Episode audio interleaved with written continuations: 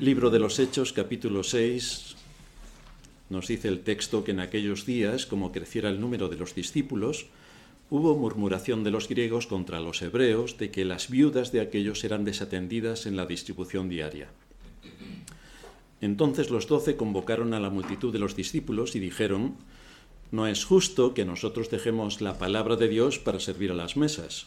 Buscad, pues, hermanos, de entre vosotros a siete varones de buen testimonio, llenos del Espíritu Santo y de sabiduría, a quienes encarguemos de este trabajo, y nosotros persistiremos en la oración y en el ministerio de la palabra. Agradó la propuesta a toda la multitud, y eligieron a Esteban, varón lleno de fe y del Espíritu Santo, a Felipe, a Prócoro, a Nicanor, a Timón, a Pármenas y a Nicolás prosélito de Antioquía, a los cuales presentaron ante los apóstoles, quienes orando les impusieron las manos. Y crecía la palabra del Señor, y el número de los discípulos se multiplicaba grandemente en Jerusalén. También muchos de los sacerdotes obedecían a la fe. Como hemos leído en la lectura de introducción, he aquí he puesto en Sion el fundamento que es Jesucristo. Pero el fundamento de la Iglesia, que es Jesucristo, luego conlleva también otros muchos aspectos que no debemos pasar por alto y que son importantes para que sepamos cómo está estructurada la Iglesia. El Boletín Oficial del Estado de España, en el número 33 del sábado 7 de febrero de 2009, sección primera, página 13008, en, en las disposiciones generales del Ministerio de Defensa, en el Real Decreto 96-23009 del 6 de febrero, se aprueban las reales ordenanzas para las Fuerzas Armadas. Que yo sepa, somos soldados de Jesucristo. Vamos a ver cómo trata nuestro país a las Fuerzas Armadas. Artículo 14. Espíritu militar. El militar, cuyo propio honor y espíritu no le estimulen a obrar siempre bien, vale muy poco para el servicio el llegar tarde a su obligación, aunque sea de minutos, el excusarse con males imaginarios o supuestos de las fatigas que le corresponden, el contentarse regularmente con hacer lo preciso de su deber sin que su propia voluntad adelante cosa alguna, y el hablar pocas veces de la profesión militar, son pruebas de gran desidia e ineptitud para la carrera de las armas. Artículo 22. Prestigio de las Fuerzas Armadas. El militar velará por el prestigio de las Fuerzas Armadas y por el suyo propio en cuanto miembro de ellas. Se esforzará para que con su aportación personal, su unidad, de la que se sentirá orgulloso, mantenga los mayores niveles de preparación, eficacia, eficiencia y cohesión con objeto de que merezca ser designada para las más importantes y arriesgadas misiones. Artículo 23. Historial y tradiciones. Conservará y transmitirá el historial, tradiciones y símbolos de su unidad para perpetuar su recuerdo, contribuir a fomentar el espíritu de unidad y reforzar las virtudes militares de sus componentes. Artículo 29. Acatamiento y transmisión de la decisión. Antes de que su jefe haya tomado una decisión, podrá proponerle cuantas sugerencias estime adecuadas, pero una vez adoptada la decisión, la aceptará y defenderá como si fuera propia, desarrollándola y transmitiéndola con fidelidad, claridad y oportunidad para lograr su correcta ejecución.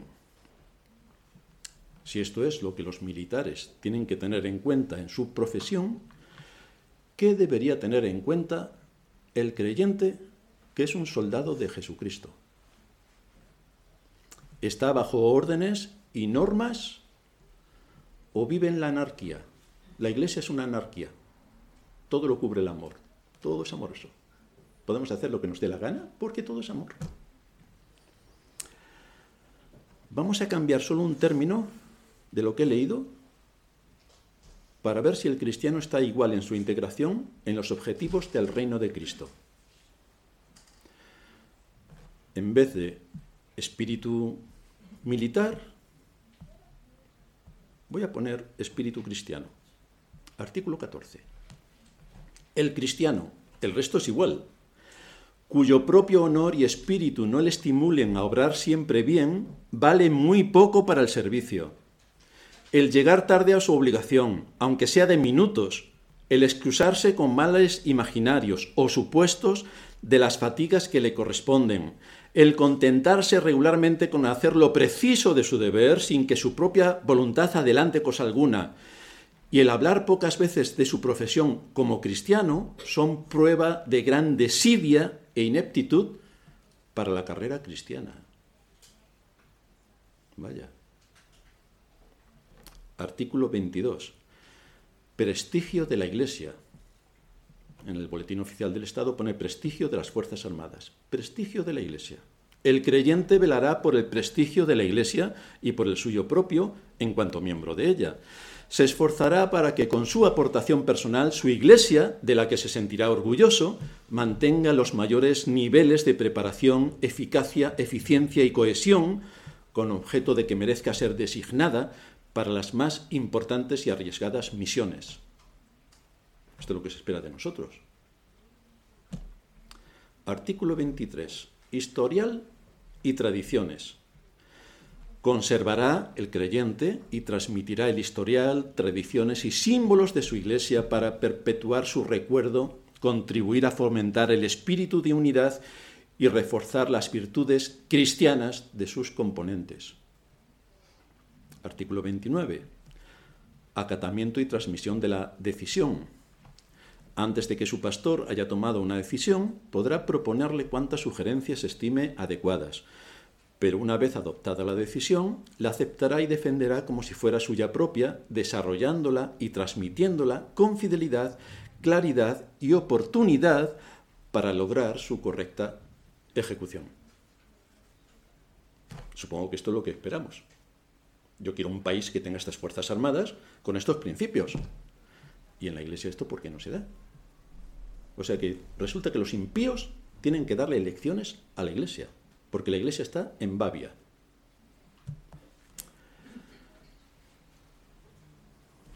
Deberíamos esperar que la iglesia trabajase unida para lograr su objetivo, que no es otro, sino trabajar a, a favor del reino de Cristo en la tierra. Ese sería nuestro objetivo. Lamentablemente los que destruyen con saña este reino de Cristo son precisamente los que forman parte de la Iglesia. Estos son los que lo destruyen con saña. En la escritura encontramos la estructura y organización de la Iglesia con todos los principios por los que podemos derivar sus enseñanzas para aplicarlas a cada una de las circunstancias por las que atravesamos. Esto es lo que hacemos en cuanto a los aspectos de orden, respecto a la doctrina de la Iglesia, donde encontramos tanto la enseñanza específica como ejemplos prácticos que nos muestran las iglesias primitivas de cómo hay que actuar en las distintas áreas que nos competen en este mundo. Hoy veremos algunos aspectos de protocolo y organización que debe existir en cualquier iglesia. La iglesia no solamente somos iglesia de Cristo, amamos al Señor, bien, ala, nos vamos, ya está todo. No, no, no, no. Esto es de ser un ignorante superlativo y no saber lo que es una iglesia. Por eso estamos dando, impartiendo la doctrina de la Iglesia. Hoy veremos algunos aspectos de protocolo y organización que deben existir en cualquier iglesia que se llame iglesia. Pero si la iglesia no considera que está en una guerra, sino que está en un parque de atracciones, que debe ser buenista y simplona, es imposible que cumpla con su deber. Y además nos van a ayudar a ello hoy con los porrazos que nos están dando es imposible que cumpla con su deber. Así que hoy vamos a ver tres aspectos. El primero, el gobierno de la Iglesia. El segundo, los enemigos de la Iglesia. Y en tercer lugar, las defensas que tiene que tener la Iglesia. Vamos a ver entonces en primer lugar el gobierno. La palabra de Dios nos habla no solamente de quienes son gobernados, sino también de quienes gobiernan. Así lo afirmamos en nuestros estatutos. Allí decimos, la Iglesia sostiene que el Señor Jesucristo, para la edificación de su Iglesia, ha establecido oficiales para la predicación del Evangelio, la administración de las ordenanzas y el ejercicio de la disciplina necesaria de carácter puramente espiritual a fin de preservar la verdad, censurando o expulsando a los miembros que resulten escandalosos para el testimonio de la Escritura o que no se sometan a su gobierno de acuerdo a las reglas contenidas en la misma. La base fundamental de organización y gobierno de las iglesias reformadas y por tanto de la nuestra son los ancianos o pastores, los cuales gobiernan colegiadamente la iglesia con la autoridad espiritual que les confiere el Señor Jesucristo y con el consentimiento del mismo pueblo de Dios, que es quien los elige o quien los revoca. Así que esto es lo que mantiene la estructura de la iglesia, según lo que se desprenden de las enseñanzas de las Escrituras hay algunas responsabilidades que tienen asumida los que ejercen el oficio pastoral, pero no solamente es la predicación de la palabra, porque entonces tendríamos un predicador y ya está. El papel del pastor va mucho más allá. Es el gobierno. El pastor gobierna. Es su responsabilidad y son ellos quienes tienen que organizar todo lo que tiene que ver con la vida de la iglesia. Son ellos quienes organizan y convocan las reuniones de la iglesia.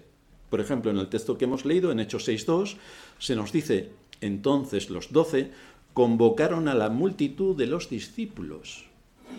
Esto es interesante que no lo pasemos por alto, porque se matiza que solo fueron convocados los discípulos, no todos, no toda la gente que estaba por allí viendo de qué se podría aprovechar.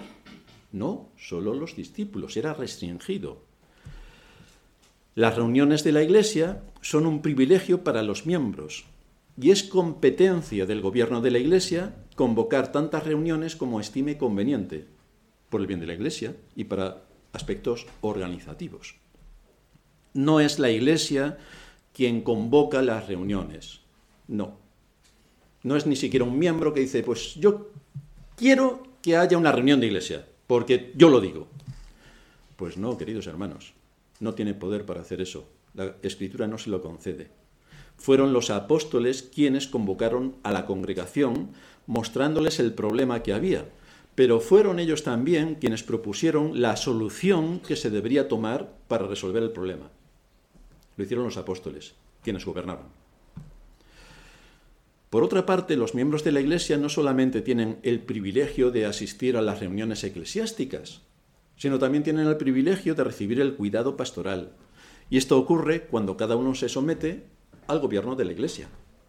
En Efesios 4:11 leemos que él mismo constituyó a unos apóstoles, a otros profetas, a otros evangelistas, a otros pastores y maestros, ¿con qué propósito?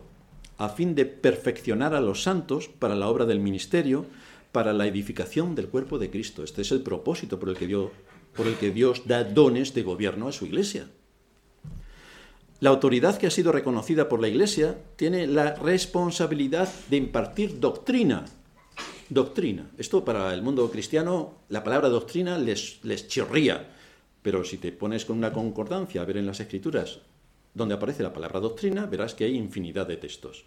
Pues el pastor está obligado a predicar la doctrina, la doctrina, para alimentar a la congregación y para guiar a la iglesia a fin de que los miembros vayan adquiriendo el conocimiento y que puedan crecer en orden para defender la fe y para defender la verdad. Este es el propósito, impartir doctrina. El pastor tiene la responsabilidad también de supervisar la grey, de manera que si detecta que alguien altera la paz de la iglesia y la pone en peligro, entonces va a tener que tomar medidas para proteger a la iglesia de quien está alterando su unidad y su paz. Cuando actúe de esta manera, algunos, esa es mi experiencia, algunos le acusarán de falta de amor, que poco amor tiene, que ha habido un motín y resulta que disciplina a los del motín. Vaya.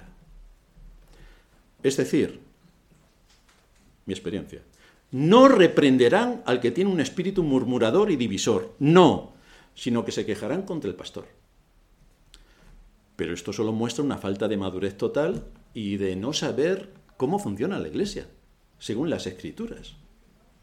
Es como si los que dan un golpe de Estado, imaginaos, ¿eh? Alguien da un golpe de Estado y llega al gobierno y los amnistía como si nunca hubieran dado el golpe de Estado. Y aquí no ha pasado nada. Todo lleno de amor. Eso en ningún país ocurriría, como bien sabéis. Pero en la Iglesia sí. Siempre que hablamos de gobierno de la Iglesia, vamos a hablar también de disciplina. La disciplina no debemos verla en sentido negativo. Por ejemplo, alguien dice, yo soy muy disciplinado. Eso no quiere decir que hace como los católicos que toman un látigo y se flagelan. Soy disciplinado y por eso me flagelo. Hombre, no. Quiere decir que soy recto y actúo con bastante rigor en todas las cosas sobre las que tengo responsabilidad. A esto nos estamos refiriendo. Someternos al gobierno y disciplina de la Iglesia es asumir que aceptamos la autoridad que tiene la Iglesia y que nos sometemos a la normativa que claramente se expone en las Escrituras. Es bastante simple. Es bastante simple. En segundo lugar, tenemos los enemigos. Bajo estos principios que estamos enumerando, no se le debería ocurrir a ningún miembro de la Iglesia atentar contra la Iglesia, rebelarse contra la Iglesia, crear una tensión insoportable en la Iglesia, mostrar insolencia o desprecio contra quien tiene la autoridad en la Iglesia, como tampoco deberíamos esperar esto en el hogar contra el padre, ni podríamos esperar esto en mi empresa contra el director, evidentemente.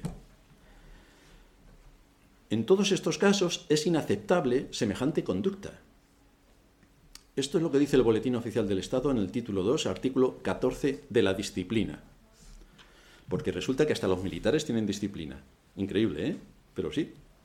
La disciplina, en cuanto conjunto de reglas para mantener el orden y la subordinación entre los miembros de las Fuerzas Armadas, es virtud fundamental del militar, que obliga a todos por igual. Y tenemos un ejemplo que nos dan los impíos. La adhesión racional del militar a sus reglas garantiza la rectitud de su conducta individual y colectiva y asegura el cumplimiento riguroso del deber. Es deber y responsabilidad del militar practicar, exigir y fortalecer la disciplina. Pero esto es lo que esperamos nosotros también, por principio bíblico. Esto es lo que encontramos en las escrituras cuando profundizamos. Queremos unas fuerzas armadas que nos defiendan y no que se unan al mal, esto que es lógico y sensato y natural es lo que también nosotros todos debemos desear para defender a nuestra Iglesia. ¿No luchamos a favor del reino de Cristo? Entonces, ¿por qué algunos luchan en su contra? Gracias a Dios todos se han ido. ¿Por qué algunos luchan en su contra? Cuando cada uno de los miembros tiene asumido su papel de acuerdo a lo que indica la Escritura, entonces la unidad y la paz en la Iglesia están garantizadas. Estamos tranquilos, todos estamos luchando por un mismo objetivo. Cada creyente debería sentirse orgulloso de estar en una iglesia donde todos y cada uno de sus miembros defienden estos principios, porque nos da unidad, nos da consistencia y nos prepara para la batalla. Es la unidad y la paz en la iglesia la que tiene que ser mantenida, porque esto nos llevará a cumplir con nuestra misión en este mundo. ¿Cuál es la misión que tiene la iglesia? Ser columna y baluarte de la verdad. Esta es su misión más espectacular más especial, más impactante. Algo que es su papel más importante. Por eso dice Pablo en Efesios 4:3, esforzaos por preservar la unidad del espíritu en el vínculo de la paz. Esforzaos. Así que aquí hay una labor que cada uno conscientemente tiene que realizar. Tiene que esforzarse en mantener la unidad. Lamentablemente hay veces que nos encontramos en la iglesia personas que están en desacuerdo con el gobierno de la Iglesia, que mantienen un espíritu de tensión y que buscan continuamente cómo enfrentarse contra el pastor. Este parece que es lo que les da vitalidad. Pero esto es un pecado extraordinariamente grave. En el ejército esto es motivo de un consejo de guerra y por supuesto de cárcel. Pero en la iglesia somos tan amorosos, qué amorosos somos. Si no se está de acuerdo con la doctrina, porque en muchas iglesias no hay doctrina, sino buenismo y entretenimiento, incluso ahí hay que salir de esa iglesia en paz, es decir, decentemente y con orden. Incluso ahí, aunque sea una sinagoga de Satanás, nos tenemos que ir en paz.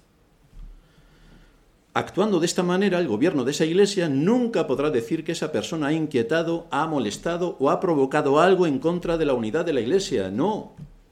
Se ha ido en paz y si se encuentra en alguna ocasión con alguien de esa iglesia, lo puede saludar afectuosamente.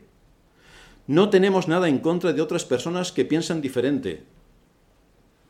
Nos dice la escritura, en lo que dependa de vosotros, estad en paz con todos. pero en lo que dependa de nosotros tiene que ver con la justicia.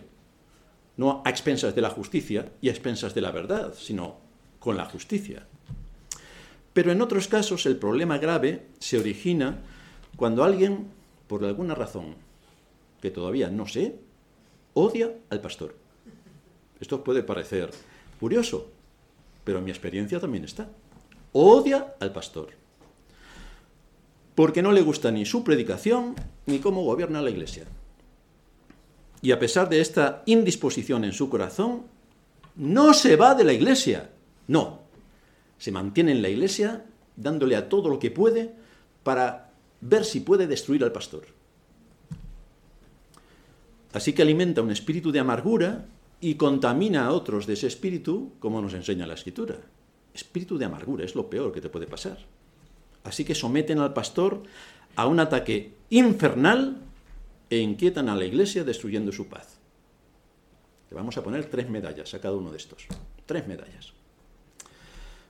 Ya no es una persona sola, sino un grupo que ha sido contaminado. Y en grupo, como si fuera una jauría de perros, se disponen a ser instrumentos de Satanás para derribar a la iglesia. Esto es increíble, pero esta es nuestra experiencia. Así ocurre. Ya advirtió Pablo cuando se iba de Efeso que tuvieran cuidado de ellos porque después vendrían lobos rapaces que no perdonarían al rebaño. Y a veces sin que uno se vaya, todavía ahí están los lobos rapaces haciendo todo tipo de daños. Pero no somos creyentes.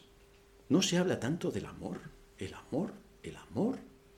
Me sorprende que los que más han hablado de amor son los que se van mostrando un desprecio superlativo hacia la Iglesia. Menos mal, menos mal que hablaban de amor. Pero esto es contrario a la Escritura y no lo deberían hacer si son creyentes. Claro, si son creyentes. Con amor y con respeto se debe salir de esta situación, sea quien sea que se haya apartado de la doctrina que cree la Iglesia, y que debe estar bien definida en su confesión de fe. O bien si estamos ante un caso de personas que alimentan su soberbia para dividir la Iglesia, deben recordar que atentan contra la unidad y la paz de la Iglesia. Por tanto, su conducta se define como rebelión. Y en este caso, no se puede aplicar el amor, sino que debe ser aplicada la disciplina de forma severa. Cuando se arrepientan, si se arrepienten, en mi experiencia eso tampoco ha ocurrido, entonces sí que pasamos al amor. Entonces todo el amor. Hacemos como el padre con el hijo pródigo. Si se arrepienten, matamos aquí una vaca y nos la comemos entre todos, de alegría. Pero creo que la vaca se va a morir de vieja y aquí el arrepentimiento no llega. Así que vamos a pasar hambre, queridos hermanos. Pero no importa, ya haremos nosotros otras fiestas. Pero esto es como atentar contra el gobierno de una nación. Quien tal hace se le acusa de rebelión. O es como atentar contra el capitán de un barco. Eso es un motín. En unos casos y en otros la pena impuesta es severa. Así que cuando caiga la pena, que a nadie de los que están en la iglesia se le ocurra hablar de este tipo de personas como pobrecitos. Pobrecitos. Es que no se le debería haber eh, aplicado la disciplina de esta manera, sino con mucho amor. Hay que tener amor, pero hay que tener amor contra los rebeldes. El amor se basa en la verdad y en la justicia. Y si hay arrepentimiento, entonces se aplica el amor. Pero si hay saña e intención de incrementar el daño, entonces la Iglesia debe usar todos sus recursos para defenderse de un lobo, de un rebelde, de un traidor o de una jauría de perros rabiosos. La Iglesia tiene que defenderse. La Iglesia es una institución viva con una estructura tanto de gobierno como de orden. Y el orden lo aprendemos en las Escrituras. Dios es un Dios de orden. Isaías nos recuerda, de parte del Señor, que incluso para obtener los beneficios de la tierra es necesario el orden. Lo leíamos en el texto de introducción, Isaías 28, 26. Porque su Dios la instruye y le enseña lo recto, y esto de lo recto, ¿cómo es que le enseña lo recto referido a temas agrícolas? Queridos hermanos, Dios enseña lo recto en todos los ámbitos, incluidos los agrícolas. Que el eneldo no se trilla con trillo, ni sobre el comino se pasa rueda de carreta, sino que con un palo se sacude el eneldo y el comino con una vara. Hay un proceso específico que Dios enseña para actuar rectamente, incluso en esos ámbitos. También esto, dice el versículo 29, 16, 28, también esto salió de Jehová de los ejércitos, para hacer maravilloso el consejo y engrandecer la sabiduría. Y todo está enfocado desde los principios de justicia. Dios nos ha dado pastores para que nos enseñen a fin de que el cuerpo de Cristo, que es la iglesia local, se desarrolle y se beneficie de aquello que Dios ha establecido, de tal manera que haya una coordinación entre los que gobiernan y los que son gobernados. Es así como funciona nuestro cuerpo. Hay una coordinación entre nuestro cerebro y el resto de los miembros. Como algo esté mal en el cerebro, desastre del resto de los miembros. Incluso como algo esté mal en cualquiera de nuestros miembros, si nos hacemos un corte, os ha pasado a todos. Cualquier cosa que ocurra nos da en el corte. Sea lo que sea que hagas, te pongas a escribir, a pintar, a teclear, todo va hacia el corte. Así que eso nos afecta. Y esto es lo que afecta también a la iglesia.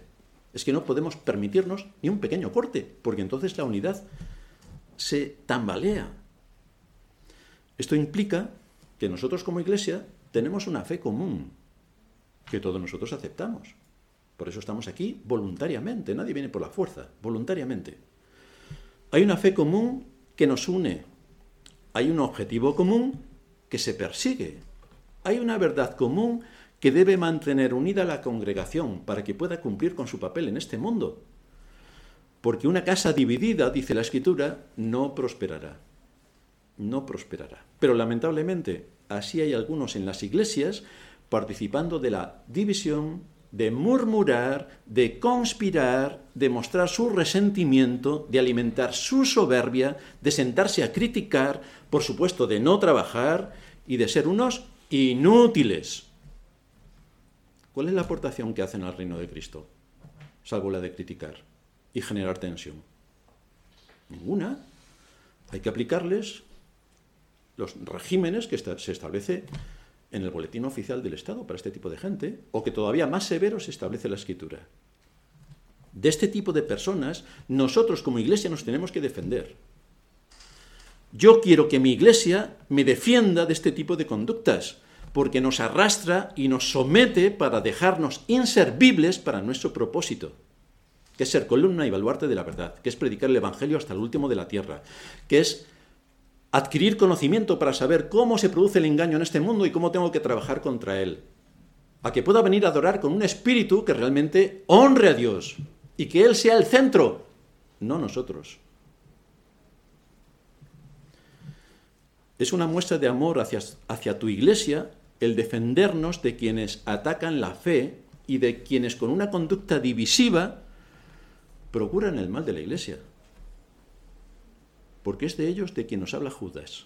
Capítulo 1, versículo 16. Estos son murmuradores querellosos, que andan según sus propios deseos, cuya boca habla cosas infladas, adulando a las personas para sacar provecho. Adulan a aquellos que pueden ganar para su causa y a la vez atacan al pastor con esa adulación. ¿Os acordáis de Absalón? ¿Qué es lo que hacía Absalón? Se ponía a la puerta de la ciudad y decía, ven acá, hijo mío, ven acá, ven acá. ¿Qué te ha hecho el rey? el rey es malo, malísimo. El rey ha hecho lo peor contigo, te ha tratado con injusticia. Y así alimentaba el odio hacia el rey. Porque como tengamos una salón en la iglesia, el lío que tenemos es monumental. Así que el pastor a veces tiene que sacar las tijeras y empezar a podar, con la ayuda del Espíritu. Menos mal que el Señor le da algo de visión de futuro y ya ¡pam! le suena alguna cosa rara y dice, por aquí va a venir el problema. Y efectivamente, por ahí viene el problema. Estamos hartos de personas así, como Absalón. Estamos hartísimos. No las queremos en nuestras congregaciones. No son limpios en su carácter ni en sus conciencias. Solo están buscando ocasión para el mal. No los queremos en la iglesia. No. Se vayan a la calle. Tienen muchas cosas que hacer. Pero aquí no cuando se altera la unidad de la Iglesia, es como quien atenta contra una nación. Pero esto no se puede permitir. O quien atenta contra su familia. Es entonces cuando tenemos la evidencia de que el egoísmo, el orgullo o la soberbia ha hecho su aparición, deshonrando a Dios. porque una persona así no puede decir que está honrando a Dios y que está luchando por el bien y por el, por el reino de Cristo en este mundo, no puede decir esto. Es obligación del pastor, por tanto, cuidar al rebaño que Dios le ha dado. Por eso Pablo, hablando a la iglesia de Colosas, les dice en Colosenses 1.28, a Jesucristo anunciamos amonestando a todo hombre, amonestando, amonestando, amonestando a todo hombre y enseñando a todo hombre en toda sabiduría, a fin de presentar perfecto en Cristo Jesús a todo hombre. Pero hay que amonestar, hay que corregir. Si se ve una conducta un poco rara, hay que corregir esa conducta. Lo más importante en la iglesia no es el majestuoso edificio en el que estemos, sino quiénes se congregan en ese edificio. Porque nosotros somos la iglesia, no es el edificio, somos nosotros. ¿Quiénes se congregan en ese edificio? ¿Se congregan con el propósito de someterse al ministerio de la palabra? ¿De escuchar con oídos atentos la predicación? ¿De ser instruidos en la verdad? ¿De seguir adquiriendo conocimiento y de saber cómo desenvolverse en este mundo de engaño en el que estamos? Y esto nos, lleva a nuestro tercer punto, las defensas. Una iglesia puede existir sin edificio, pero un edificio no es la iglesia. Si allí no hay discípulos de Cristo que se congreguen como una unidad espiritual para honrar el nombre de Dios, no hay iglesia. No importa que alguien caiga en pecado dentro de la iglesia. Ese no es el problema. No importa lo grave que sea su pecado. Lo que importa es si se arrepiente. Porque nosotros somos llamados a arrepentirnos. Arrepentíos, arrepentíos, es el mensaje continuo del Evangelio. Arrepentíos. Y de todo esto se tiene que asegurar el pastor, de guiar, de amonestar, de corregir, de alentar, de consolar, de motivar. De todo esto, todo esto lo tenemos a través de la predicación de la palabra, que nos es expuesta y nos instruye. Si no hay un ministerio riguroso de la palabra, si no hay un llamamiento a las conciencias para someterse al principio bíblico, si no se identifica el pecado, porque todos somos pecadores, pero nadie sabe qué pecado tiene, si no se identifica el pecado, si no se predica sobre el arrepentimiento, si no se predica sobre la ley, aquella iglesia no es ni más ni menos que un sepulcro blanqueado, o, en otras palabras de la Escritura, una sinagoga de Satanás porque allí no se están tratando los temas cruciales que se tienen que tratar desde el púlpito. Es el propósito de la predicación moldear las conciencias de acuerdo a la escritura. No es dejarse arrastrar por la cultura, sino afrontar los medios de manipulación de la cultura para defendernos de ella. Así que una buena enseñanza apela siempre a la conciencia para andar bajo el temor del Señor. Una buena enseñanza siempre nos va a llevar a esto. Por otra parte, la Iglesia no es una institución de bienestar social. No, esto es lo que generalmente ocurre en las iglesias. Pero la Iglesia, según la Escritura, no es una institución de bienestar social. No es su propósito promover ayudas al tercer mundo. No, tampoco es una ONG que recibe ayudas del gobierno para luego decir, mira, lo que estamos haciendo en el barrio, ¿eh? con las ayudas del gobierno. Vamos, es un mérito espectacular no está buscando las subvenciones del gobierno para atender a los marginados y así parecer como que hace. Si alguna iglesia quiere hacer esto, que los pague de su bolsillo, pero no que le pida ayudas al gobierno para mantener un chiringuito más de todos los miles que hay que a los que ayuda el gobierno. Pero sin ceder ante todo esto, la iglesia tiene que ser misericordiosa y benevolente, primeramente atendiendo a los suyos de acuerdo a sus posibilidades y luego, perdonando los agravios, si se muestra un espíritu de arrepentimiento sincero y de corazón de aquellos que han podido atacarla y llevarlos a reconciliarse con Dios, porque este es el papel de la Iglesia, este es el papel. Hay unas normas establecidas por las Escrituras que no nos podemos saltar, porque entonces estaríamos provocando el desorden y cambiando el rumbo de la Iglesia. Y esto ocurre, por ejemplo, cuando dejamos de cumplir con nuestra misión para enredarnos con otras actividades que no son propias de la Iglesia, pero que sí son propias del mundo evangelicoide que nos rodea, como son las ayudas sociales o las actividades lúdicas y recreativas dentro de la Iglesia. Allí arriba tenemos una mesa de ping-pong y otro billar, y así venimos. Y antes del culto y después del culto, que esto se hace en muchas iglesias, echamos una partidita, pero, pero, pero ¿dónde estamos? Ni tampoco nos unimos a instituciones paraeclesiales. Tampoco nos unimos a organizaciones paraeclesiales porque ese no es nuestro papel. Tampoco nos unimos a organizaciones políticas porque tampoco es nuestro papel. Tampoco apoyamos otras actividades que no autorizan las escrituras. Por ejemplo, yo vengo a esta iglesia porque organizan unas actividades para los jóvenes que mi hijo se lo pasa fenomenal. Bueno, pues la iglesia no está obligada a hacer actividades lúdico-festivas para los jóvenes, no es su papel. Si tú crees que eso se puede hacer, hazlo tú. Entonces tú te organizas con los hermanos de la iglesia y hacéis, como tenemos también, salidas para ver actividades sociales o para ver temas culturales, pero ese no es un papel de la iglesia. Nadie puede decir, yo voy a esta iglesia porque organizan actividades culturales pues entonces no es una iglesia. Es una ONG o una institución que se dedica a otro tipo de cosas. Pero ese no es el papel de la iglesia. Y por supuesto, la iglesia como institución tampoco sale a las manifestaciones contra el gobierno, aunque sea una causa social justa. No, la iglesia no lo hace. La iglesia como institución no. Este no es el papel de la iglesia como institución, aunque sí es responsabilidad de aquellos que son creyentes a título personal el que participen en todas estas, eh, en todas estas actividades que son lícitas o que se asocien con otros creyentes para defender un objetivo común lícito, por supuesto, que eso se puede hacer, pero cada uno, o que se organicen de muchas iglesias o, o de no iglesias para cumplir un propósito, por supuesto, pero la iglesia como institución no, no. La iglesia es una institución espiritual y no tiene jurisdicción en todos esos ámbitos. Su papel es estrictamente espiritual, es la casa de Dios, es columna y baluarte de la verdad. Esto no quiere decir que no señale dónde se está produciendo el engaño. Hay engaños masivos en nuestros días. La Iglesia no se va a callar para decir aquí nos están engañando, aquí, aquí, en los centros educativos el engaño es atroz, en la ciencia el engaño es superlativo y en la religión no queremos ni hablar. ¿Cómo no lo va a señalar? Pero otra cosa es que participe activamente en un entorno político para actuar en contra de todo esto. No lo va a hacer. Desde el ministerio de la Iglesia se enseña acerca del papel del hombre y de la mujer, de la responsabilidad que cada uno de ellos tienen, de la educación de los niños, del trabajo, de la provisión que tiene que hacer el cabeza de familia para su hogar, tanto a nivel económico como afectivo como espiritual. Se enseña todo lo referente a la formación de cada uno como persona y su desarrollo profesional sus metas lícitas, sus aspiraciones lícitas y su alcance social lícito. Se enseña sobre los límites en las distintas esferas institucionales que componen un país y se enseña, según la escritura, cuáles son los límites a los que puede llegar el gobierno y cuáles a los que no puede llegar.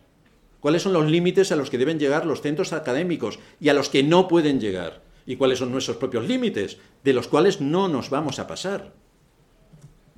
La Iglesia no tiene nada que hacer en política. La Iglesia no tiene nada que hacer en el ejército, ni tampoco en la alta magistratura, pero sí que forma a sus miembros para que puedan ser útiles al reino de Cristo en todos esos ámbitos. Allí es donde el creyente tiene que trabajar. Allí. Si puede llegar a ser juez y juez del Tribunal Superior, genial. Allí tenemos una pieza clave para defender la justicia. Si puede ser un general, estupendo. Ojalá el Señor le permita tener un dominio amplio sobre el ejército. Si puede ser un alto político, si no lo asesinan antes de que llegue, pues entonces podrá dar alguna luz para que tengamos esperanza. Por otra parte, con todos estos datos, aquellos que quieren ser miembros de la Iglesia deben saber que gozan de todas las garantías para solicitar la membresía. Y si cumplen los requisitos bíblicos, pueden acceder a la membresía. De esta manera, los que ya son miembros saben que habrá rigor en la admisión de los miembros. No vamos a admitir a cualquiera, aunque nos hemos equivocado en el pasado. Nadie es perfecto. Pero parecía que eran personas creyentes, iba a decir. Los que ya son miembros saben que habrá rigor en la admisión de miembros y que no se pondrá en peligro la paz ni la unidad de la Iglesia. Este no es su objetivo. Por tanto, todos aquellos que han confesado su fe, que han sido bautizados de adultos y tras ser expuesta su petición a la congregación por parte del pastor, serán aprobados para pertenecer a ella, serán admitidos como miembros de pleno derecho de la Iglesia.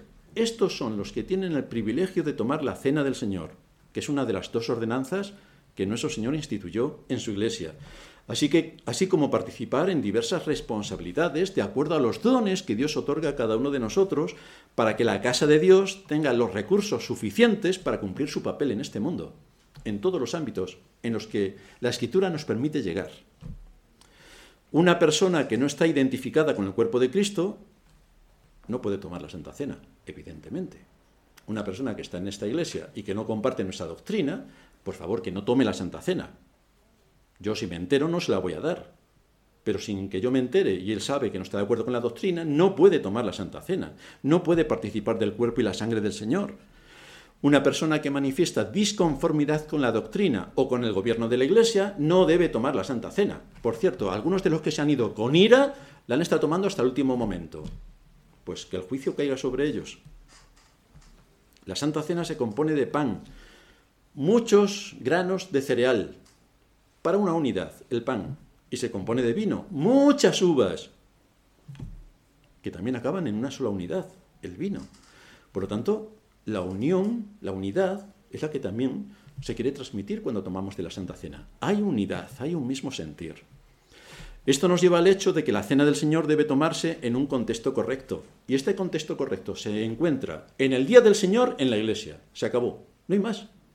Nosotros como iglesia, como la familia de Dios, participamos de la Santa Cena. Lo hacemos en su día, el día del Señor. Y lo hacemos todos juntos congregados. Este es el día. Si alguna persona lleva años sin asistir a una iglesia, aunque haya sido bautizado, no debería tomar la Santa Cena cuando en alguna de sus visitas llega a otra iglesia. No debería tomar la Santa Cena porque no forma parte del cuerpo, no forma parte del cuerpo, por lo tanto, no está invitado a tomar de la Santa Cena.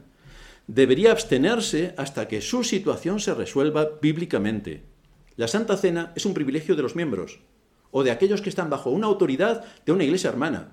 Pero si aquí viene un testigo de Jehová, no le vamos a dar la Santa Cena, por supuesto. Y cualquiera otra de las, eh, de, las, de las ramificaciones cristianas que no están de acuerdo a nuestra doctrina, no pueden participar de la Santa Cena. Hay iglesias que celebran la Cena del Señor en las bodas. Claro, fíjate qué importantes somos.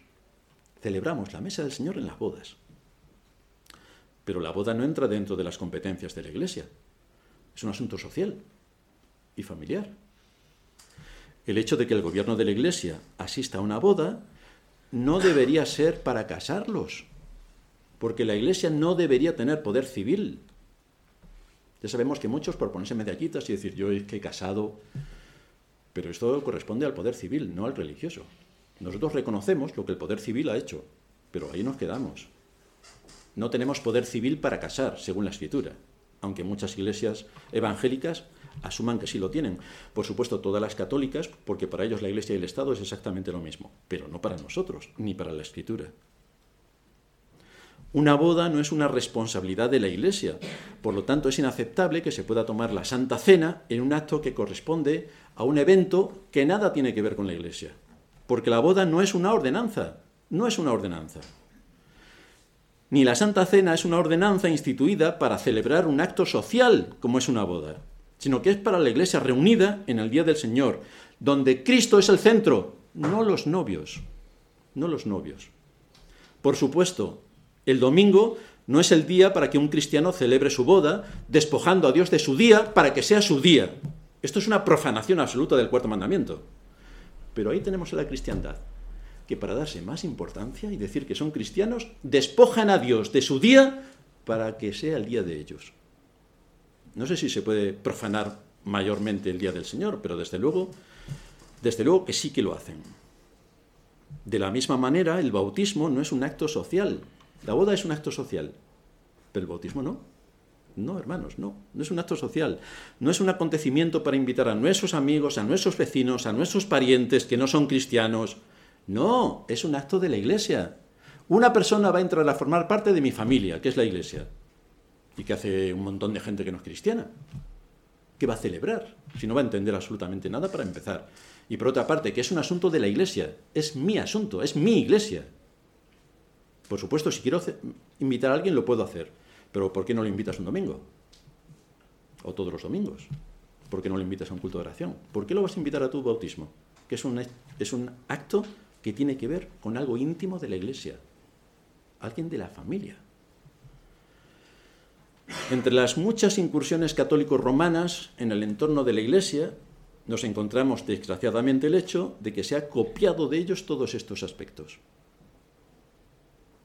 Como dice César Vidal, hemos salido, yo no he salido.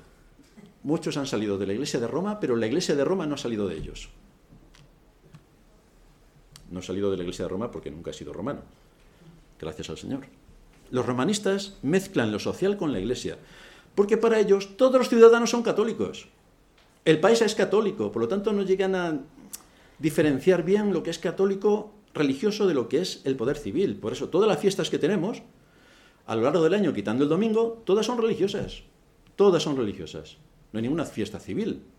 Porque la religión siempre ha estado por ahí intentando manipular o posicionarse en las altas esferas del Estado. Y esto es lo que nos queda. Lo triste es ver que las iglesias evangélicas siguen el mismo camino que la iglesia católica, tal cual. El bautismo, por ejemplo, para ellos es una fiesta, donde todos van, familiares, amigos, vecinos, todo el mundo va al bautismo. Pero esto no es lo que enseña la escritura, es algo íntimo de la iglesia. Ahora que vivimos en un país, o vivimos en Madrid, y todos son creyentes reformados, por supuesto que vengan todos. Pero creo que no es el caso. Me parece a mí, ¿eh? Luego haremos una estadística para saber cuántos hay, pero creo que no. La escritura nos muestra que solamente hay dos ordenanzas, el bautismo y la santa cena. Se acabó. Se acabó. Lo que hizo el Señor cuando fue a las bodas de Canaán estaba en el ámbito de lo familiar y de los amigos. Ahí se acabó la historia. Lo que hoy hacen las iglesias evangélicas es una copia del romanismo, y está alejado totalmente de la enseñanza bíblica, porque la boda no es una ordenanza que para la Iglesia Católica es un sacramento. Para nosotros no. En la Escritura solamente hay dos sacramentos, el bautismo y la cena del Señor. Entonces tenemos que tener cuidado para no ser católicos en lo que hacemos, porque somos reformados, somos cristianos. Conclusión. Deberíamos tomar buena nota de lo que nos menciona Pablo en Efesios 5, Sed pues imitadores de Dios como hijos amados. Porque en otro tiempo erais tinieblas, mas ahora sois luz en el Señor. Andad como hijos en luz, comprobando lo que es agradable al Señor.